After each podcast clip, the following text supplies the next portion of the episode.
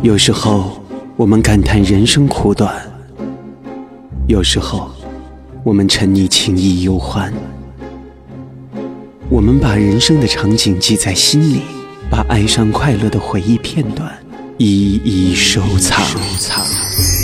光影胶片中的梦幻，流动音符中的依恋，走进这记录幻想梦境的世界，做一个汲取人生感悟的追梦追梦人。这里是电影先生的声音戏院。我是郑昭君，我是郑昭君，请安静下来。电影，电影即将开场，即将开场。大家好，我是郑昭君，欢迎收听电影先生的声音戏院第五十六期。呼吸正常，一部献给广州的影像散文诗。专访导演李云波。内地影迷对于李云波这个名字一定不太熟悉，但对于李云波的另一个名字一定会有深刻的印象。他的另一个名字叫云中，是一位很有知名度的影评人。他的文章经常见诸于报端，他参与的电影视频节目《电影公开课》也是有着很高的点击率。作为一位资深的电影爱好者，云中自己也有着一个当导演的梦想。于是，依托自己生活多年的广州，研磨出了这部充满抽象意识流的都市电影《呼吸正常》。电影从开始筹拍就备受瞩目。一个影评人转型导演，到底会带来怎样的电影呢？成为很多影迷非常关切的问题。在年初的北京国际电影节，云中带着《呼吸正常》和观众们见面，一时间各种评论幡然涌现。也让更多没看过这部《呼吸正常》的朋友更吊起了胃口。我和云中认识是通过继北京之后在广州的电影内部试片。在六月初，我和他约在了毒蛇电影的广州基地，做了关于影片《呼吸正常》的详细访问。让我们一起来破解这部关于城市的电影，关于广州的电影。背后的故事吧。欢迎收听电影先生的声音戏院。李云波，又名云中，广西人，内地知名影评人，曾供职于电视台等媒体，在网络报纸推出大量独具风格的影评而备受关注。二零零五年，李云波来到广州生活，在十多年的生活阅历中，细细品味广州的城市风情状态，最终推出了一部满含广东风格的粤语电影。呼吸正常，这部电影自北京国际电影节正式放映之后备受争议。有人认为是一部很有风格的电影处女作，也有人认为这是一部不知所云的烂片。正是有了这种冲突的两极评价，让这部《呼吸正常》对于没有看过的影迷来说更加具有神秘感。据悉，即将到来的上海国际电影节，李云波导演也会带着《呼吸正常》和上海的影迷们见面。值得大家期待。和李云波的见面是在广州入夏最热的一天，在黄花岗毒蛇电影的大本营会议室，我和他坐下来开始聊天。十三楼的视野非常好，远山高楼，广州这座城市的一面陪着我们一起对话，仿似呼吸正常当中的一个场景。既然这是一部文艺电影，那我们就和李云波从文艺片。说开去吧。呃，我知道一个导演对于自己处女作的这个选择的这个空间呢，或者是这种感觉呢，其实会夹夹杂自己很多的一些个人的情绪在里面。呃，我在看完《呼吸正常》之后，我的感觉就是，这完全是拍给这个城市的电影。我不知道您的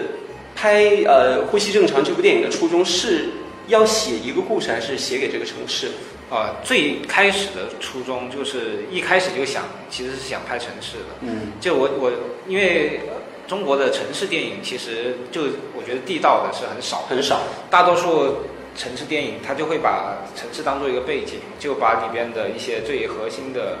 这种地标的建筑拍出来，然后其实他们也不会在乎那个城市到底是什么样的，就包括北京的 CBD 地区还拍了多少了，然后上海那些外滩呐。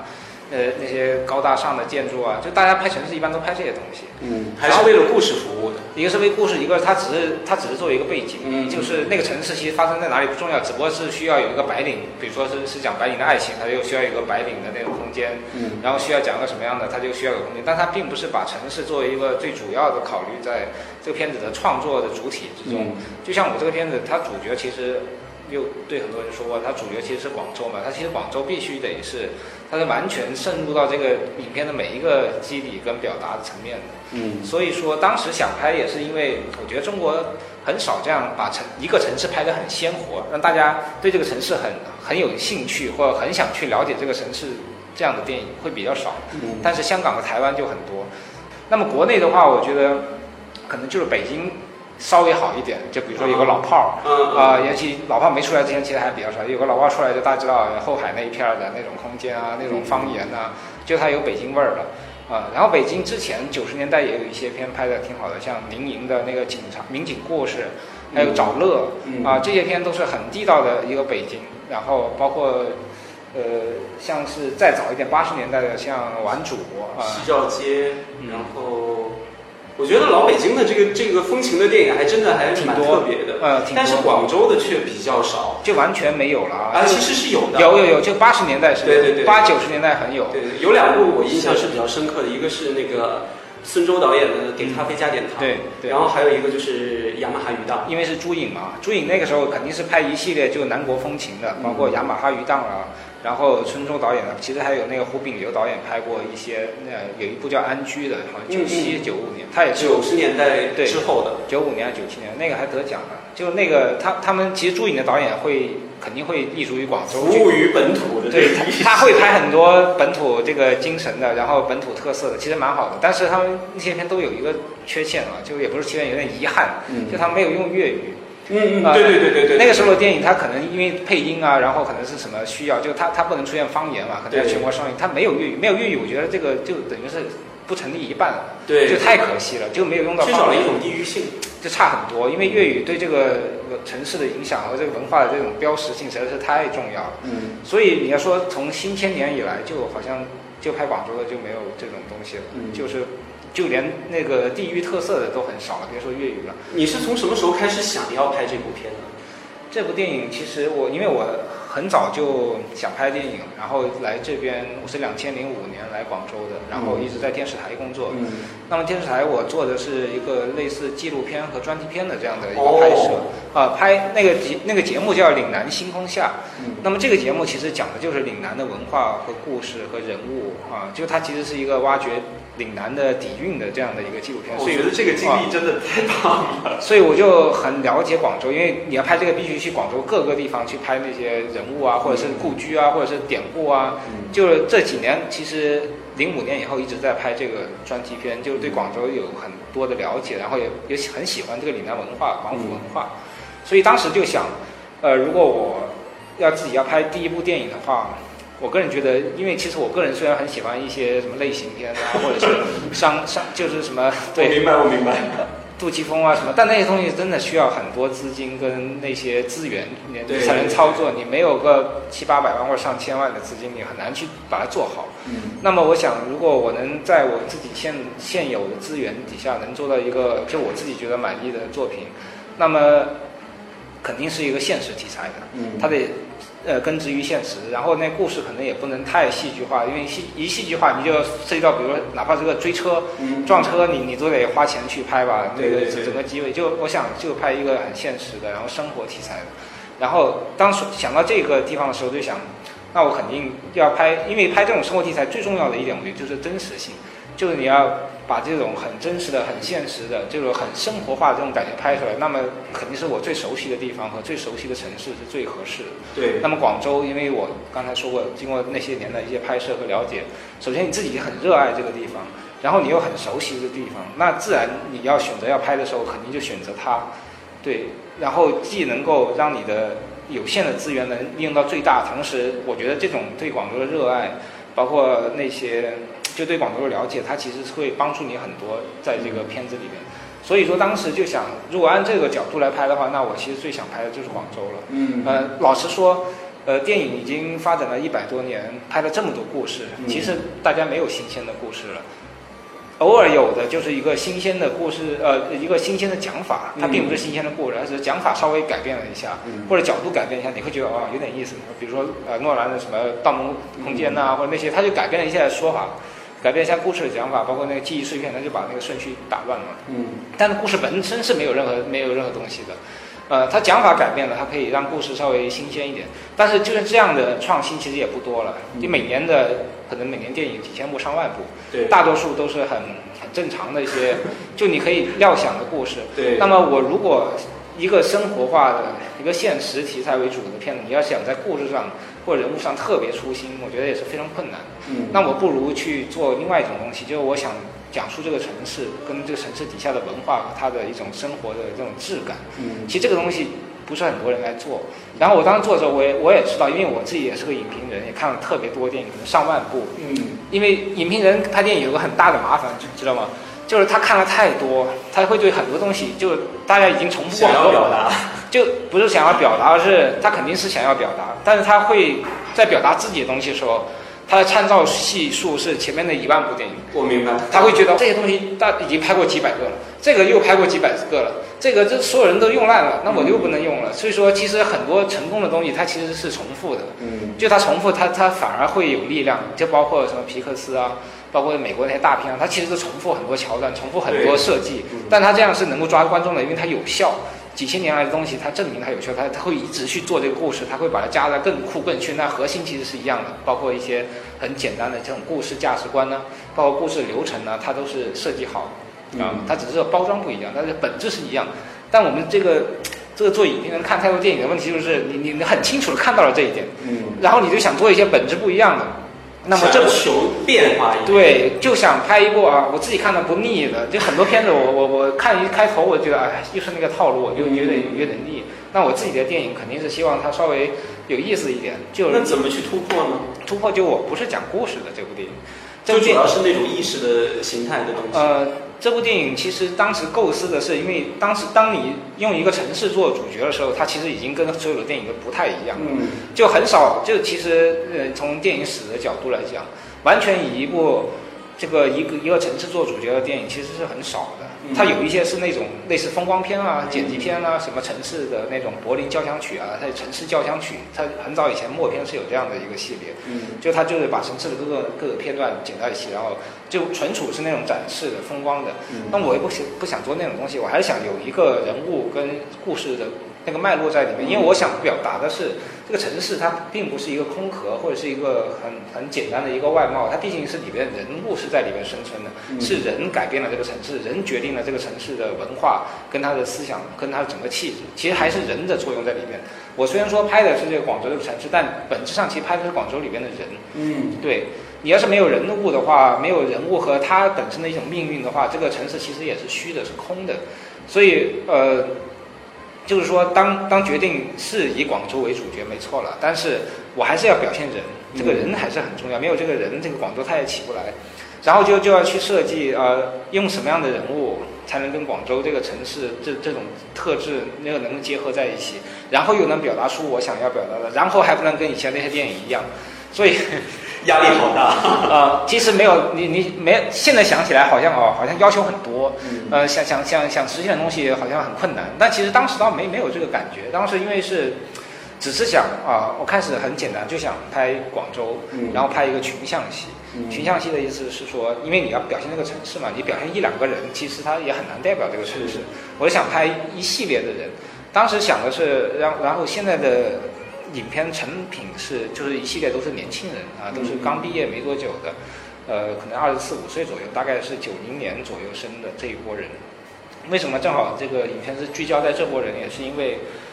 就是这波人他能够配合我来拍摄，因为年轻人他会有激情，对，他愿意奉献，然后他愿意有时间来来来跟你参与到这这个项目里，因为这项目它是很低成本。当时我是在网上发了一个帖子，说要征在豆瓣吗？豆瓣，我在豆瓣发了一个帖子，说要我要拍一个这种东西，但我也没有说我要拍什么，反正 就是说一个拍一个东西需要这样的一些人物，拍一个东西，然后我我说就是我需要一些演员，你可以没有任何表演经历都没问题，但是我会教你表演，然后我甚至会根据你的特质。本人的特质来设计这个角色和设计剧情。就是说我跟你一起来创作这个故事，嗯啊、所以说我也没法告诉你这个故事是什么，因为我得看你的人我才知道。然后这样的话，反正我我也很真诚的，但我然后我也我也我也会说我是没有钱的，然后然后我还会我在帖子里还说了，嗯，你可能搞不好那个你自己还要坐车过来，是这样。然后呃，就其实有些网友会很反对说，哇，你这不利用利用这个所谓的年轻人的热情来达到你的所谓的目的吗？嗯是肯定会有这样的争议。当时我说，我我我的意思是说，如果你是隐瞒他们的，你可能就会有有这个问题。但是我是敞开来说的，我把所有的事情告诉你啊，我我想做个什么东西，然后我需要你有兴趣的话就可以过来做，然后可能是没有钱，但我们会一起把东西做好，然后这个作品可能就是对你最大的一个回报，也是对我的回报。就你把东西都摆在面上说好了。然后愿不愿意选择是他们的选择嘛？对对对你可以不来啊我没有说骗你。最最讨厌是那种你把人骗来了，然后不给钱说，哎对对对你还那就很过分。这这个就是大家自愿的啊，你你我而且我个人觉得，年轻人的热情就应该这样花费一下，嗯要不然你就打游戏了也没什么事儿啊。我个人觉得年轻人是他是有这个资本和有这个精力去尝试一些这种事情，他可能表面上是没有好处，甚至会还要付出，但也许有很好的结果的。那么这个结果就是现在，对啊，这个片子拍出来之后，我所有的演员都很开心，然后他们也觉得很有收获。那从你有这个拍这个广州这个城市的这个想法，到你发网上这个帖子，用了大概多长的时间？开始招募是这样，我想拍其实也也有也有一段时间，因为比如说拍那个节目，拍了几年之后，就可以想想拍一个这种关于城市的电影，因为、呃还是出于这个操作性的上的考虑嘛，嗯。呃因为在电视台做了很多年，也知道什么东西你是可以掌控的，嗯。呃，你不会想一个漫无边际的一个项目去拍，然后就想一个完全可以操控的，就大概我可能花点业余时间，嗯。或者工作之余的时间，我用一些自己的设备，或者是呃让台里的这些哥们帮我一下，就我会想到很具体的实操，怎么去把这个东西拍出来。嗯然后在这个过程中就想起哦，还是拍广州，拍年轻人这种拍日常生活这种方式，它会很很好操作。然后拍出来东西呢，又不像我之前看的那些电影那么那么俗套，它会有自己的一种东西特色在里面。然后等我想清楚了这些，可能要花了大概一年时间想清楚了，嗯然后就就发帖子，在豆瓣上，当时那。找到这些人之后，又花了多长时间？到发了帖子，其实就两三两个月之内就会有呃一百多个人，他会对他会写邮件给我，OK，然后然后就我就约他们在电视台见面，然后就等于面试一下，呃面试一下试镜一下，然后会拍一下他们的一些讲话言谈呐、然后最后挑了大概二十多个人。然后就在进行一个半年时间的一个排练，因为我知道这些人都是素人嘛，就完全没有半年多的排练，嗯，作为一个处女座来说，我觉得你这一点是花的心思真的还蛮多的。呃，因为我知道，呃，因为也是因为影评人的关系，就我知道大多数，呃，导演的那个前几部作品，其实很很大的缺陷都是在表演上面，嗯。尤其是你要用到非职业演员，那是很大的风险的，很多都是用职业演员都用不好。那你这些培训是怎么来做这些培训呢？啊，我有我我我知道一些表演课程。哦啊，因为你你看这么多年电影，你可以会学习到相关的书籍，然后表演课，然后自己会琢磨怎么去指导演员表演，然后这个半年的时间就等于是完全是指导他们来适应这个镜头。嗯首先其实是克服他们的这种恐这种紧张感吧，嗯就适应镜头，然后能够做出一些基本的一些表演的训练。然后我还会给他们设计一些情境，经常比如有一个表演训练，就是我我给他们每个人发一段音乐，嗯你根据这个音乐，你做一段动作，你要配合这个音乐的情绪来做，就类似这样的。然后或者是把两个人叫弄到一起，就说你们给他们设计一个情境，要要吵架什么的，看你们怎么吵下去。反正我觉得他们这些人居然还有点出乎我意料，都还挺有点表演天赋的。可能是因为有点这个这种表演的欲望的人才会报名吧。对就一般人可能也就不会报名。就是他真的演员，你还是需要要掏心掏肺，有点这种感觉的人才能做。所以虽然他们是比较业余，但经过一些训练，我觉得至少在这个镜头前面他能够自自然如了。呃，因为我这个片子它其实不是要求他们去演另外一个人，那个难度很大，那个真的需要很长时间的专业训练，你才能变成另外另外一个人，对，但我只需要他们演自己。嗯只是说你演自己的时候，不要觉得自己在演，然后不要很紧张。就其实演自己也很难，你要在一个镜头面前很自如的把自己的特征啊、特质都演出来，其实也是也需要一点功夫，就还是需要排练。然后包括甚至是因为他也不是每一段对话都是自己想怎么说怎么说嘛，我还告诉他你要怎么说这个台词。你有剧本吗？有啊，当然有。他们还是需要那个背台词。是这样，呃，是要背台词，只是我的剧本它是它是很即兴的，啊，就像王家卫一样，呃，比他好一点，因为他们之前是这样的，呃，我们大概排练了半年，我说、呃差不多了，因为排练的过程其实就寻找他们角色的过程，嗯，呃，我会了解到啊、这个人的特质是什么样，因为我得了解他们。开始大家都不了解，接触了十几次之后，哦，知道他是什么风格了，然后知道这个人是什么样的爱好，嗯然后这两个人其实好像搭戏的时候特别有火花，嗯那两个人好像有点暗恋的关系哦，嗯、就是这样。那两个暗恋的关系我真的放到电影里了，然后就是这样，最终结局呢？这种结局也是跟电影差不多的。我觉得这些还蛮有意思的。是，反正就是他们的故事其实跟这部电影是非常相似，百分之七十是相似的经他们的经历、他们的身份，嗯呃名字在电影里也一样嘛，因为必须得叫一样的名字，对，然后穿的衣服也是一样的，这个省了很多钱，你知道吧？这个是必须的。呃，服装什么的，我还给你，我不用给你置办服装，你平常穿什么穿自己就穿什么啊，省了很多钱。然后家里也是他自己的家，我又不用置景。你看这个所谓低成本，它是有很多办法的。然后你还不能是为了低成本而低成本，而是你这个片子确实应该这样去拍，就是我就是拍你的这种状态嘛，所以你。所以你就是应该是真实的，你反而你化了一个妆，因为我第一场戏，当时我记得很清楚，我还专门带个化妆师去给演员化妆，化了之后觉得哦，一拍出来不行，完全不对。第一场戏是哪一场？我第一场戏拍的就是那个毕业嗯毕业典礼那场，嗯，就画出来完全不对，然后我就觉得啊，怎么能这样假呢？然后就干脆以后就都不能化妆了，嗯。全都是素素面朝天的出现。全部，他们他们自己会，就女演员肯定女演员对。她会自己化妆，因为她平常出门她也得化妆，啊对对对。男的肯定都都没有，都很自然。嗯嗯，刚开始是这样的，我们会在排练里让他就是练习一些情境对话，比如说分手，嗯啊，比如说这两个人为什么分手，然后又又就像我们第一场戏就是那个暨南大学毕业典礼，他那个女孩要跟那个男的分手，因为他要出国，嗯。这个是呃当时排练的时候我我随意设计的，然后设计完之后他们两个演的，我觉得感觉挺好，然后我就觉得哎这个演的挺好，但我干脆把这段戏给它改一下，然后放到我的一个开场。嗯，然后正好因为那个女孩就是那一天毕业，我拍的就是她的毕业典礼，我就把她整个人生最重要的一天给记录下来了。他演了一个这么一个失恋的戏。啊、对，然后没办法，因为是这样，演完之后，那个男演员跟我说，他以前跟他女朋友也是这样，正好是因为毕业去了美国，然后分手。我说，哎，那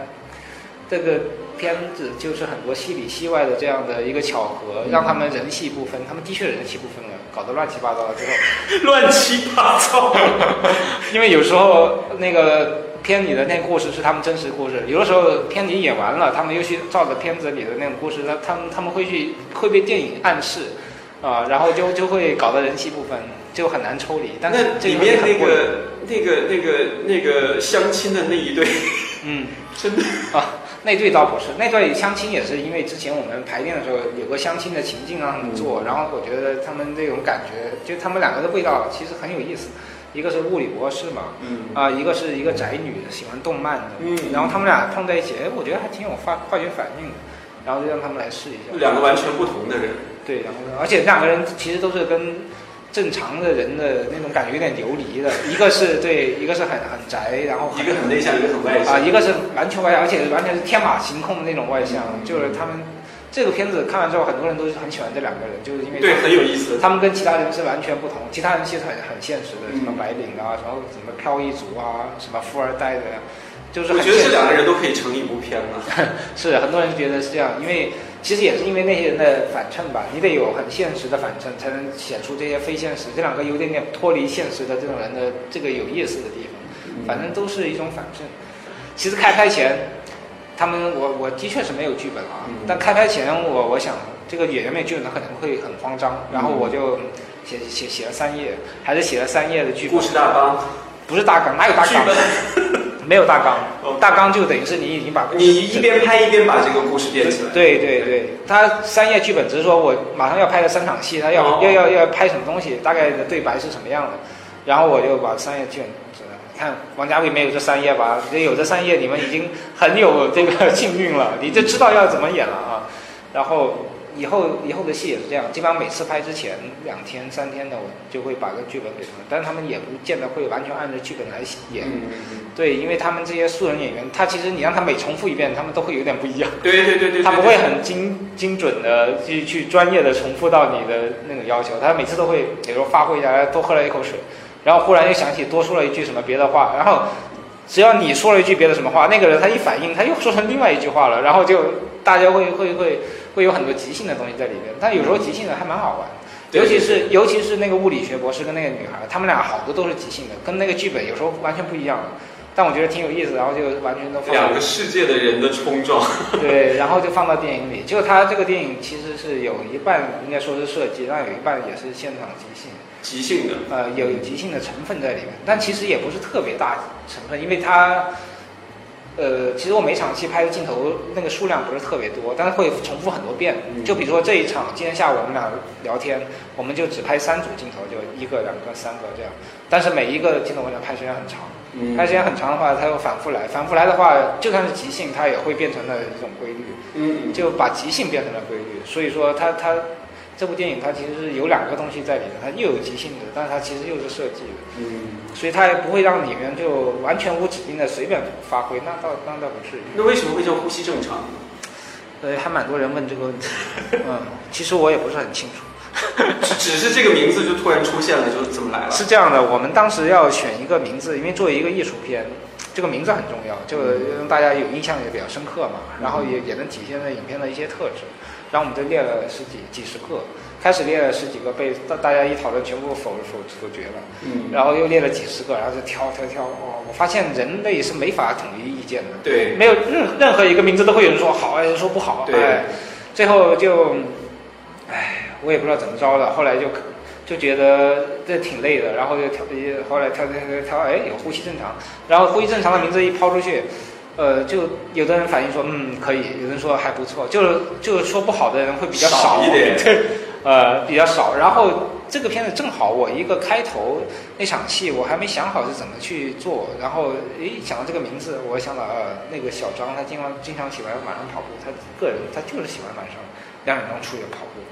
然后在跑步就那个凌晨的都市是很安静的，然后就他的呼吸声和脚步声。那我觉得，哎，这个意象其实就一一个都市人在一个都市打拼，其实白天是没人知道你的，你就淹没在芸芸众生里。当你晚上一个人在这城市里的时候，你你这个人就凸显出来了，你的呼吸啊，你的脚步啊，这个时候是不是正常呢？就你的这个人的状态，你在都市里状态是不是真的正常了？因为白天实在太太嘈杂，嗯，啊，晚上你静下来的时候，你感觉到是不是一个正常状态？就我想描述这种状态，嗯，啊，所以灰正常，我觉得这个名字也还 OK 吧。呃，能够体现我这个片子的一种一种想表现的一种人物状态，就青年人的状态。然后，因为这个片子整个是一个有点爵士范儿的，啊，它的配乐很爵士。你的音乐非常的亮亮眼，亮耳。啊，它是爵士范儿的，所以说“呼吸正常”这个名字配爵士感，我觉得也也是很搭的。嗯，对。好像我的英文名叫 Something in Blue，嗯，啊，这也是就是这个主题曲的名，它是一个很老的一首爵士乐。嗯，那这个这个音乐和这个。这个电影的这个风格和特色也是有心设计成这样。那肯定，一早我就，其实我最早是听到这这首曲子，我好几年前听到，我就很喜欢。嗯。呃，因为我是一个很喜欢爵士乐的人，我觉得爵士乐不是大家可能普通人听得少的，就会觉得爵士乐可能是一种靡靡之音一样啊，就什么咖啡厅啊、背景音乐啊。其实这个这一点和那个你所说的这部广州为主的这个电影啊，还还不太一样，因为。惯常的观众知道的广州，永远都是啊乐曲，嗯嗯，或者是岭南音乐什么的。是是。你用一种非常西洋、非常相对来说比较现代的音乐来对对衬托这个广州现在的这个味道。是因为广州，我觉得是一个很爵士的一个城市。我不知道，因为很多人印象中可能觉得上海是很爵士的。对。他以前以前老上海的那对对对 Big Bang 啊，就他舞女啊，就那种。但其实我觉得上海它是。它是以前可能是啊，现在我觉得不是了。嗯，我觉得广州现在是爵士，爵士是什么？我觉得爵士它是一种即兴、自由，啊，就他人物的状态是很自由、很即兴的、很开放的。我觉得广州其实它整个岭南文化，它它以前的海港文化，嗯，啊，海上文化最早开放的那个开埠的就是广州，然后最早外来文化进入大陆的也是广州。其实广州是一个很开放的城市，然后它里面人物的。我觉得广州人给我的感觉也是很自由的，很很随性的，啊，是吧？大家其实并不是很。虽然说大家说广州是一个，有人这样说了，什么文化沙漠啊，或者是没有啊，我觉得很舒服啊，或者说有人这样说了，然后或者说这里是很大家都都为钱看呐，就就很实际啊，广州人。其实我觉得这不是实际，这是生活，就他们很在乎生活的东西。其实广东人不，并不是特别爱钱。我个人觉得，我觉得他更爱的生活，就比如说饮茶、吃东西，他很在乎这些吃的东西很有意思。然后吃完之后，在某个地方一躺还挺舒服的。然后，当然他也会计较一些，比如说付出和回报的这种东西。但我觉得本质上广州人，他他那种观念其实是很开放的，因为他就我之前说的那种文化，它是一个传承下来的一个东西。然后包括人物的生存状态，这里的人的生存，我觉得也是很放松的。它不像北京、上海那么紧张和那么激烈，也可能也不如深圳那么激烈。我觉得，尤其是在老城区，你能看到你，你呢走一走，你会觉得哇很舒服。然后为什么这个？说到是爵士呢，就是它它有即兴这种自由即兴，嗯，正好跟这个你所嗯这个影像当中想要呈现的广州是契合的。呃，然后影像，然后包括它平常也很经常下雨嘛，对，这边的天气变化很大，一会儿又又是乌云遮日，然后下雨，下雨也很快，哗哗下完了没了。嗯，它那种我觉得整个城市它下完雨之后那种它有一种偏蓝的泛蓝的感觉，包括这个白云山，它这种你看现在看它有点点偏蓝。那么我这个曲子当时就是它有点点蓝调的，就有点有点点忧郁，叫 blue 嘛。然后，但它又是蓝色，反正它就是有有点点给我感觉广州就是这样的一个一个感觉。我觉得用这种爵士衬上去还蛮搭的。反正我当时想的是，它它那个爵士的钢琴当当当那种感觉，有点像雨点，时不时的就下一下，然后就没有了。然后人物在里面那种自由的穿行，然后自由的感受自己的生活。我觉得这种。这种范儿，我觉得广州蛮适合爵士感的。我也是有这种感觉。您作为一个外省人，呃，来操控这样的一部本土语言的一个方言电影，这对自己应该也算是有挑战。因为我知道您是很早就过来了嘛，这个语言关是肯定没有问题的。那你怎么样在这个纯粤语电影当中，把自己带入到这个环环境里面？其实，呃，我更多其实是一个旁观者的态度。这部电影。这部电影其实也是一个旁观者态度，就是他观察了这么多年轻人在这个城市里的生活、工作，然后观察了这个城市的四季的变换，啊，雨天晴天。其实这个片子，我个人觉得，整个导演的视角，他其实是一个旁观的叙述者。旁观对。包括这个片子里有很多字幕条那种穿插的，它其实就像是一一本小说或者是一个散文，它它一页两页啊看一下，然后一页一页两页又看一下，就它其实我。观众和导演都是在翻阅这些人生，嗯，就他是一个旁观的态度，所以，我我也是带入这个。我不是说我我是个广州人的角度，对对对，不是一个以广州人角度来拍广州，其实还是一个旁观者角度。但是，我想尽量多的把广州的美好，在我这个旁观的角度里表现得更好。其实有时候旁观可能会更清楚这个城市的美。你要是经常像我自己家乡，我我要是从小在那长大，我真的有时候也真的不知道它的特色。就因为外来人是很清很清晰的，你一一走进来，你知道哦，它是这样是这样的。对，但你生长的时候，你太多情感因素跟从小的那种画面，你是在里边的嘛，所以是不一样的。所以我这个片子还是一个旁观的一个相对客观的，我个人觉得一个视角。嗯嗯，然后也有人会也有会会会说，就是这个片子它好像主题什么的不是很明显，就他想讲的事情好像不是很清楚。嗯。跟一般的电影相比，一般电影其实会有很明显的主题嘛，或者是他们的主人公的一个奋斗的一个一个历程，或者怎么样，就你很能清晰的去概括它的剧情或者它的想表达的东西。那么我这部电影其实很难概括，你要让我说一段剧情梗概，我说不出来，因为我们去到一些电影节也也也知道有这个问题，因为有那个片方说，哎，你们来一段剧情梗概吧，然后我想。哎呀，这个梗该怎么写？我我没法写，因为它每一段都是一个故事，每个故事它就像你的人生一样。你说你的人生，你你你梗概一下你的人生，哇，那其实很难。你可以很简单说哦，这是个什么什么什么，但是它其实跟本质上的这个故事不太一样。那现在很多的一些观众看了这个口碑也是有好有坏，对，作为一个电影是很正常的。是，那你怎么样来这个定性《呼吸正常》是怎样的一部电影？我觉得它。当时拍的时候，我的想法就是拍一部属于一个真正的城市风味的，就是能够体现一一部中国某一个城市的它的整个气质啊、气场啊，就是把城市的特色拍出来，这是第一个我想达到的要求。嗯第二个想达到的要求就是，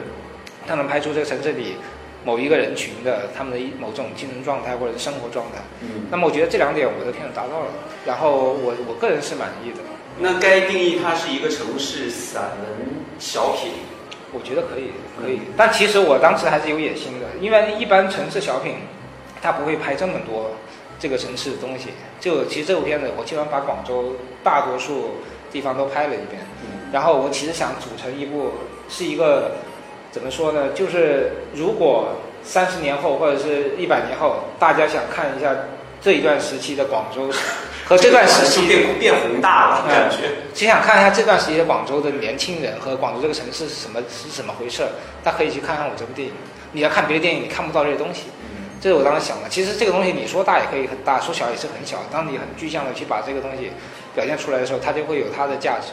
呃，如果是一个故事的话，我个人觉得这种价值其实没有那么长。但是我当时想也也没想到这么特别好的故事。我觉得你的这个片子当中让我非常惊喜的就是，虽然是拍给广州的电影，你没有把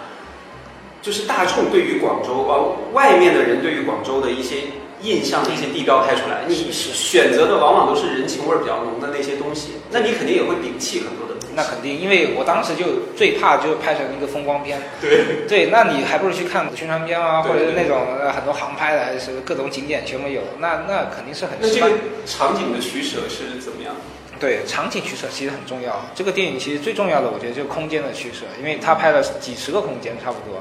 那么每个空间它它孕育的什么含义，就它为什么要出现在那里，我觉得肯定是要跟那个人是有关系的。嗯呃，包括你看，像他们最喜欢老 K 跟那个 小女孩，就是那个物理学博士他们那条线，其实他们出现的场景都是在北京路那一片。嗯啊，然后外福路，然后就是相对老城区一点的。然后他们所有的场景，大多数场景，百分之不是说所有，都是在那个斑马线那边。就有时候过红灯，有时候没过红灯，有时候斑马线，有时候不走斑马线。就你可以去去理解为什么这样做。我作为导演肯定不会去去告诉你为什么了，就你可以去想为什么他们两个人永远在那那一片和和做这种事情。嗯呃，然后包括小张，就是那个来广州打打拼的那个外地人，他是山东人，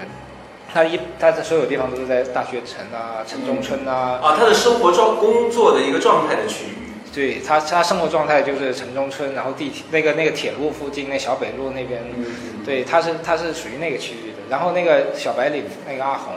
他基本上都是在，因为他是中大毕业的，嗯我其实拍了一段，他中大线没用啊，中大毕业的，然后他是一个卖保险的，然后他其实住在那个滨江滨江路那边，他永远是在跟珠江旁边，嗯坐坐渡轮啊，在珠江旁边什么逛花街啊，反正就他他的生活区域是那一边，嗯其实他每个人都有自己的一个生活区域。哦，是这样，对我在看片的时候，我还真的没有注意出来这一点。是因为这个是很广州人才会才会注意到这个，一般人不会注意。但是我想，呃，没所谓，大家看看了很多遍的时候就会知道了。对，呃里面那个然后包括后面你看他们三个人上了白云山嘛，嗯然后前面是很多广州一种不同空间的展示，到到白云山的时候，你看到这个整个广州的全景，就他有呼吸正常，那个时候就觉得啊，嗯有这种感觉。就你会觉得哦，城这个城市是这样的，然后之前的他们在这个城市里生活是那样，就是他们有一种反思自己的城市的这种这种感受出来，啊、自己的空间和一个宏大的空间这么一对比。对，其实平常你在底下生活里，你不会感觉到哦，我这个城市是什么样的，你没有这个印象。你上了山，你才知道哦，我我是生活在这里，啊，这个城市是这个样子，然后我的生活是这个样子。如果你有这个反思的话，还有很多人看了那个呃相亲的那个书店啊，嗯嗯很有特色。嗯还有呢就是百花甜品店。啊啊，是那个是比较标志性的两个场景。对对对。呃，那个叫博尔赫斯书店，那个书店真的很低调，它没有牌子，然后就有一个门牌，嗯。没有名字的。我第一次去拍，找我也找不着，它就在北京路。它这其实这地方很繁华，就北京路地铁站上面。你北京路一出来，你就能看到，但是你要它管进箱子也要看看没有一个门牌的地方。然后它还是三楼，一二楼都没有的，非常非常隐蔽。但它是也就业内大家都其实业内小圈子会很知道，嗯这个书店很逼格很高。嗯。啊、然后很很小众的嗯，然后这个比较适合那个人物，对就是这个老 K 这个人物，他本身就奇奇怪怪，但是很好玩儿。奇奇怪怪，对对对对。然后那个书店，呃，我们当时第一次拍完之后，整个放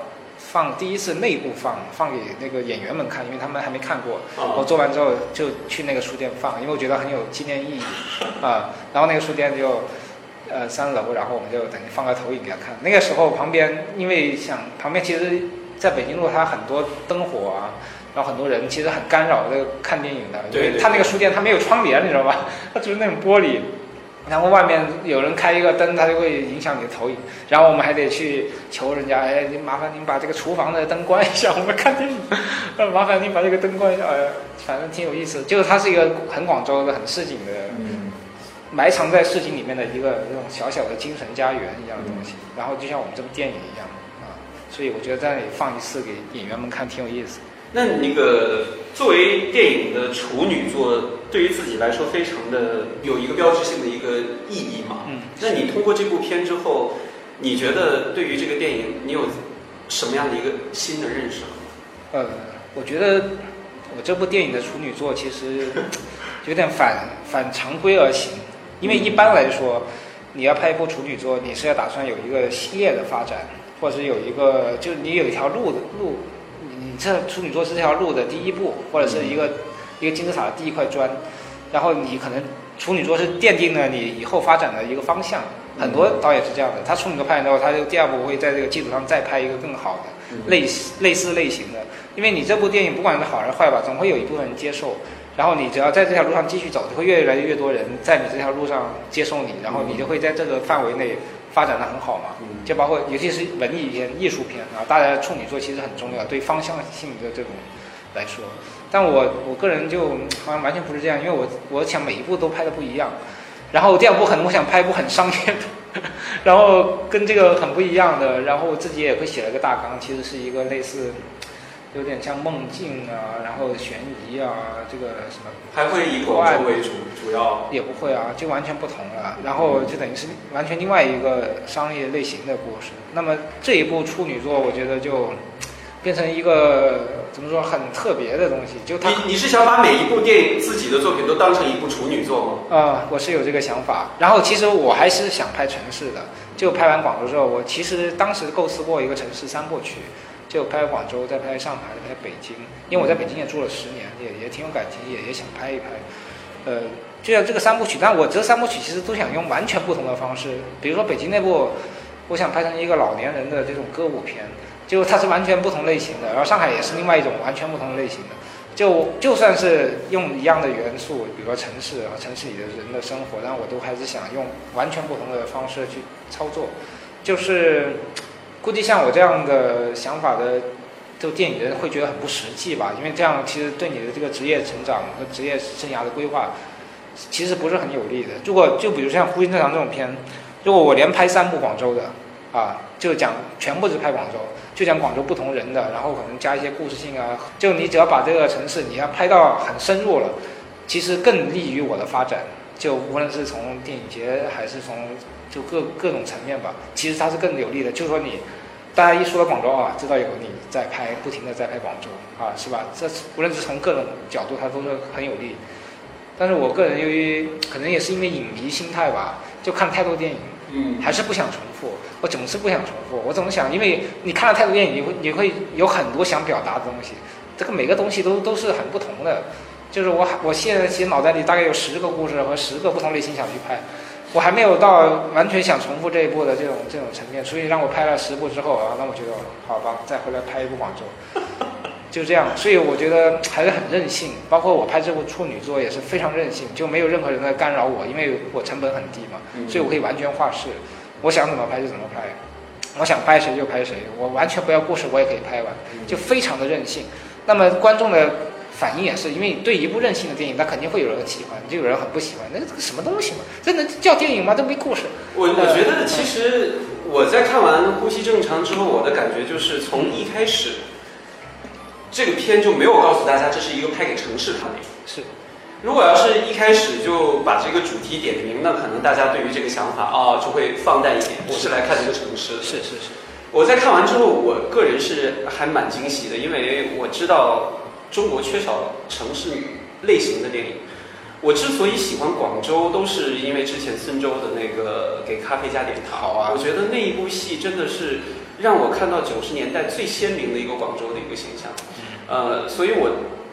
对于一想到城市类型题材的电影，我第一个想到是那部电影。但是你的这个呼吸正常出了之后，我说必须还有这部戏来代表广州，因为我觉得城市电影好拍也好拍，不好拍也真的太难拍了，因为这个城市这么大，包容的东西又这么多。我觉得从一个导演的角度，又是一个新人导演的角度，我觉得这个真的是太值得挑战的东西。但是面对这些质疑声，有的时候你你的初衷毕竟不是他们能够解读得到的。就像有人说这个故事怎么嗯没意思啊，什么没有故事什么的。那当你接受到这些可能跟你的本意完全不一样的这些意见，你有什么感受？嗯，刚开始你会觉得你们没看懂了，然后后来 后来就会觉得也无所谓了，因为我做影评人也经常就批评很多电影，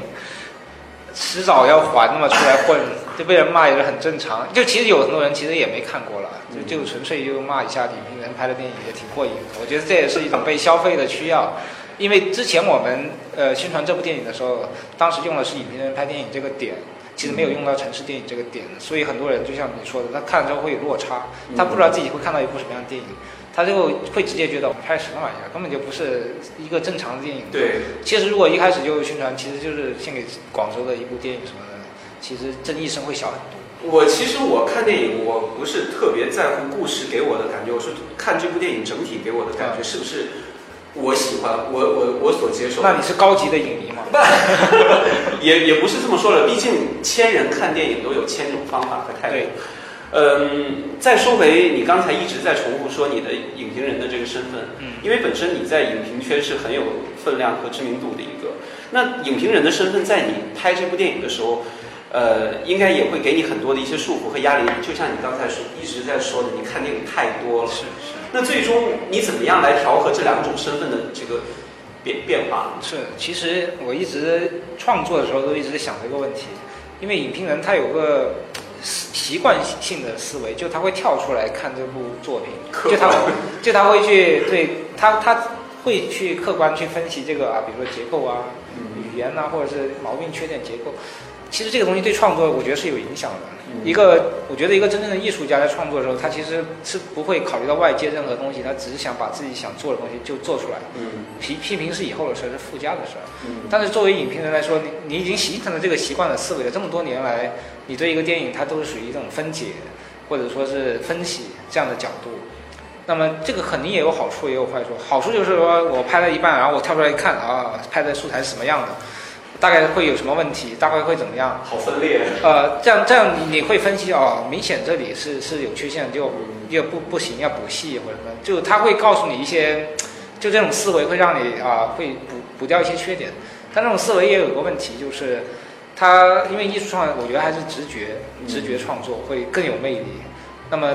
最让人这个崩溃的是，就我明明知道，呃，太理性。是对创作不好的，所以我要逼自己去感性的创作，但是我又很理性的知道，我逼自己感性的创作这个事情又是很理性的，死循环。呃，就会你不断的跳过来看，这样不行，然后这这么看，然后这样还是要这样做，就是他会，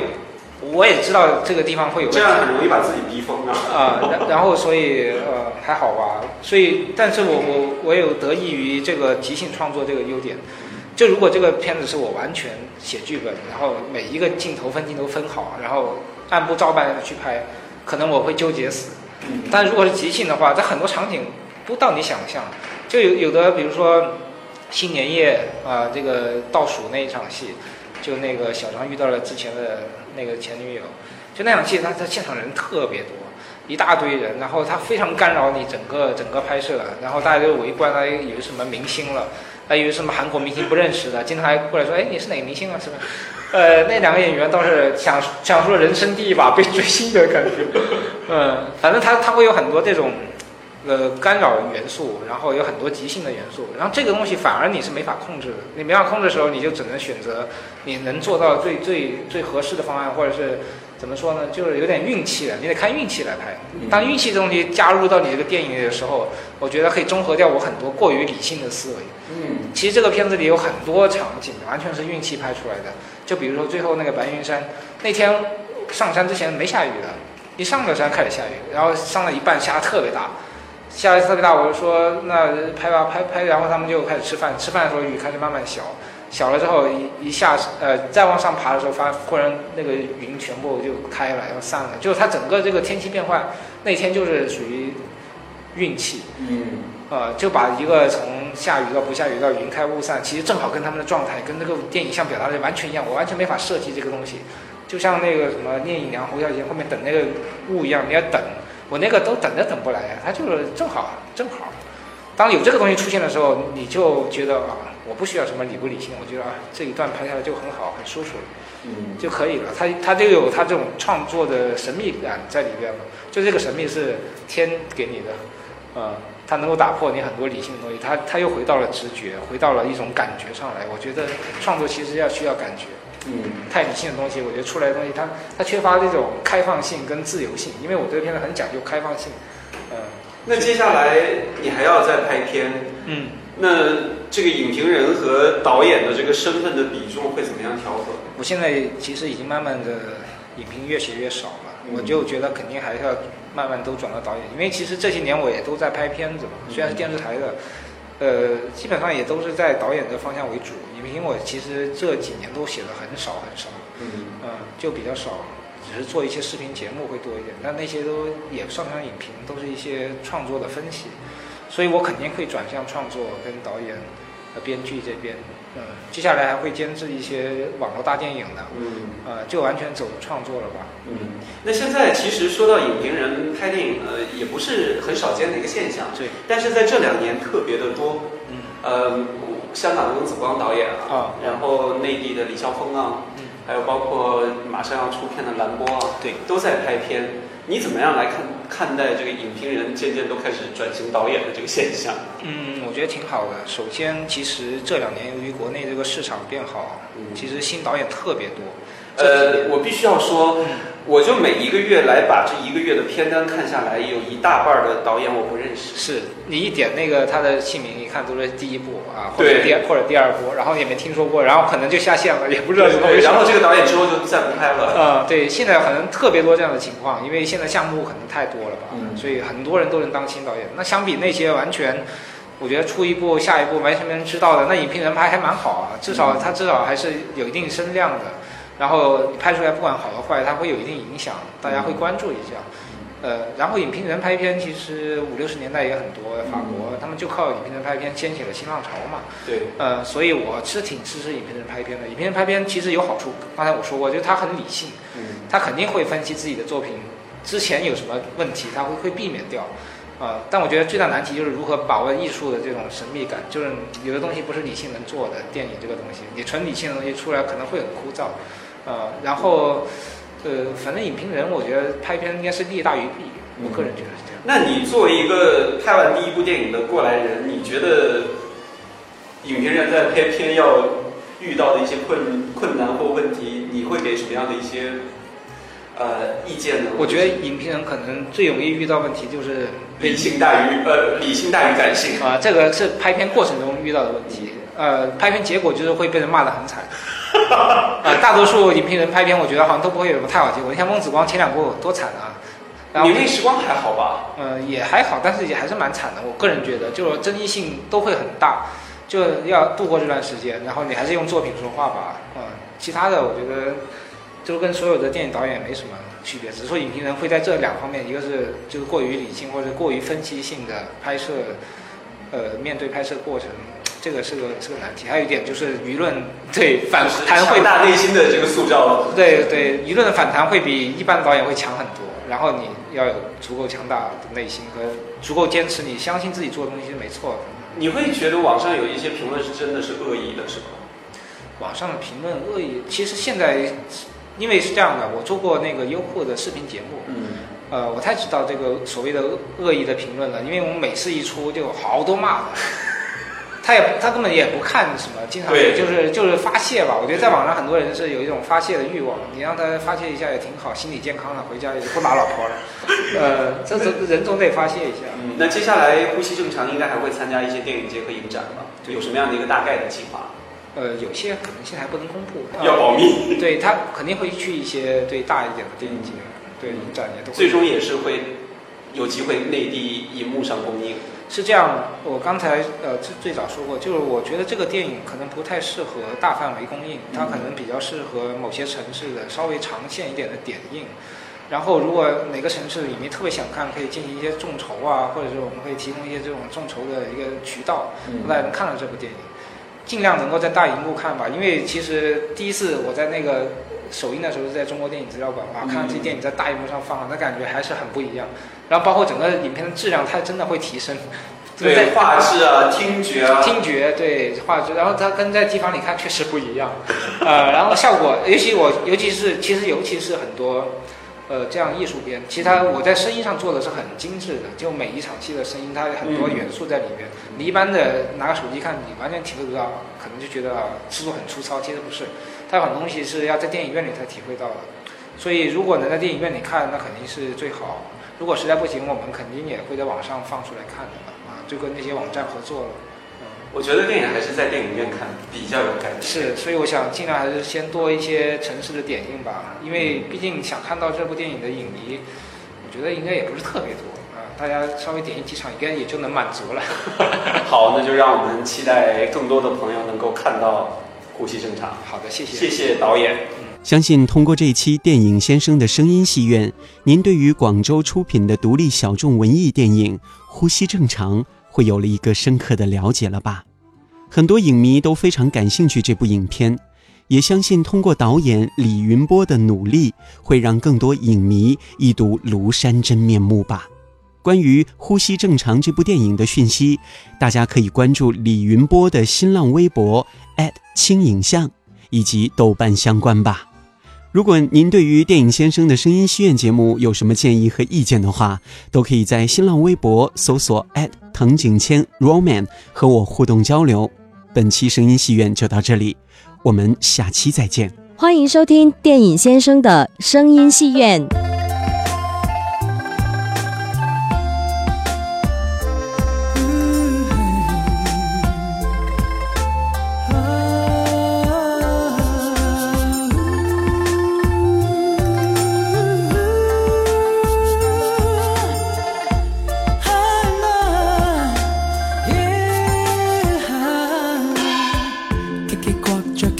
街睇戏，风吹起几多空子闪退。青石板路街里叔伯提佢，天阴阴阿婶收衫归去。远远眺望见珠江水里，有只艇在那高声叫卖。一息间满天千色风云转几岁。那只艇载着艇仔逐去，鸡公欖已经消散梦里。街上叫卖都已不水，笑笑我未见乡音改去，远远我望见街中深处有个细路佢听紧往事，可否将那首不朽歌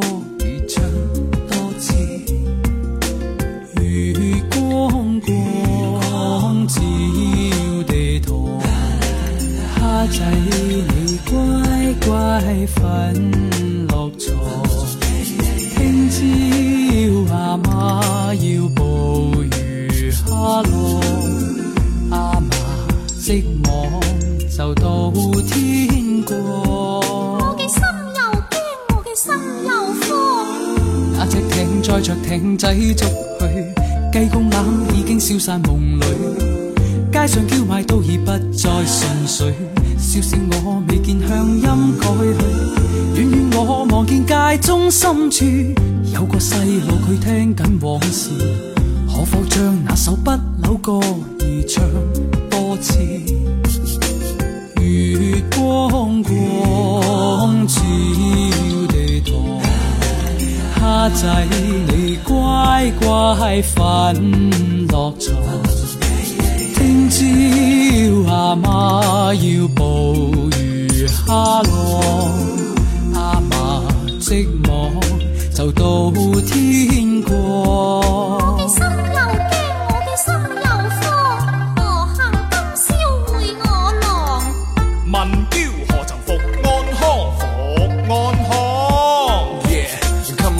我嘅心又惊，我个心有方，可恨今日就回我朗，回我朗，问叫何曾放安康，yeah，放安康。Come on baby，氹氹转，菊花园，炒米饼，糯米团。阿妈叫我睇龙船，我唔睇睇鸡仔，鸡仔大拎去卖。落雨大水浸街，阿哥担柴上街卖。